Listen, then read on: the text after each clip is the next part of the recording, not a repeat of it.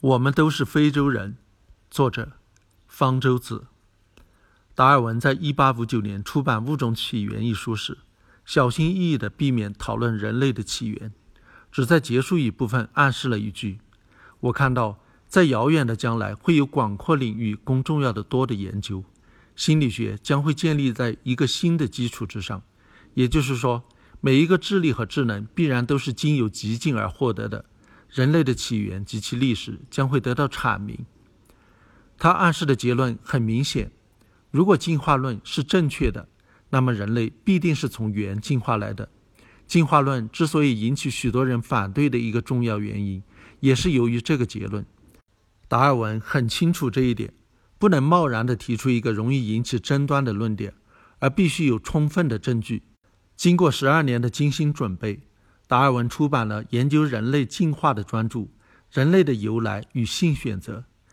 在确认了大猩猩和黑猩猩是最近似于人的动物之后，他预言：因此，非洲在从前非常可能是那些与大猩猩和黑猩猩密切相近的已灭绝猿类的栖息地。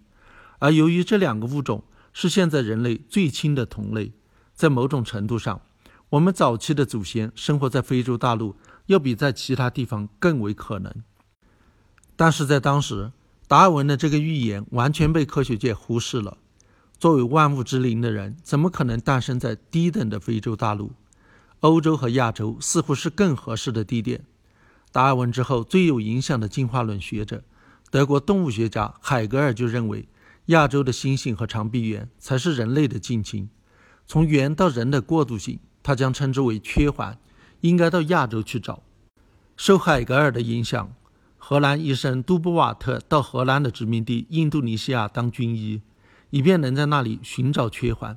1892年，杜布瓦特在爪哇岛发现了爪哇人化石，他认为这就是猿与人的缺环。1921年，北京人化石的出土更是轰动一时，这似乎都证明了海格尔亚洲起源说的正确，以至于1924年第一具南方猿化石在南非出土时。学术界的权威们都认为，那不过是一种跟人类没有关系的早期猿类。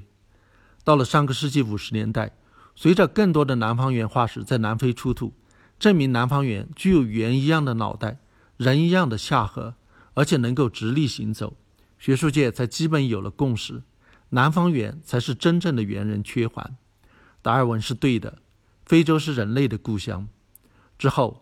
寻找猿人化石的舞台逐渐从南非转移到了东非，到现在，在东非发现的猿人化石已经多得难以统计，起码也有几千具，而且这些化石构成了一个相当完整的人类进化谱系，表明人类是如何在非洲从南方猿、能人、直立人到智人一步一步地进化出来的。在亚洲、欧洲发现的最早的古人类化石都属于直立人。没有比他们更早的了，这说明直立人不是在当地进化出来的，而是在大约一百万年前先在非洲进化出来，然后再走出非洲，分散到亚洲和欧洲的。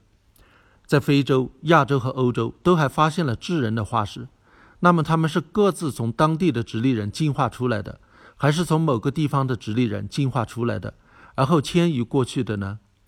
在八十年代之前。古人类学家们都相信多起源说，但是1987年之后的遗传学研究结果对这一信条提出了挑战。我们体内的基因是记载人类进化的分子化石，因此遗传学研究也能让我们了解人类的进化历程。例如，通过比较世界各地的人们的基因序列，发现非洲人的遗传变异要比其他地方的人高。我们可以推测，其他地方的人的变异较少。是因为他们实际上只是原来非洲人的一个分支，这说明人类的共同祖先的确来自非洲，这与化石证据相符。问题在于，通过追溯基因谱系可以算出，现在所有人的共同原始祖先大约生活于二十年前的非洲，但是在亚洲和欧洲发现的直立人的生活年代比这个年代久远得多。比如，北京人生活在大约五十万年前。从时间上看，不可能是中国人的祖先。怎样解决这个时间上的矛盾呢？遗传学家们认为，人类有过两次走出非洲，第一次是大约一百万年前直立人那次，第二次则是在大约二十万年前，智人在非洲首先从直立人进化出来，分布到世界各地去，消灭了当地的直立人。根据这个说法，所有的现代人都是非洲智人的后代，中国人也不例外。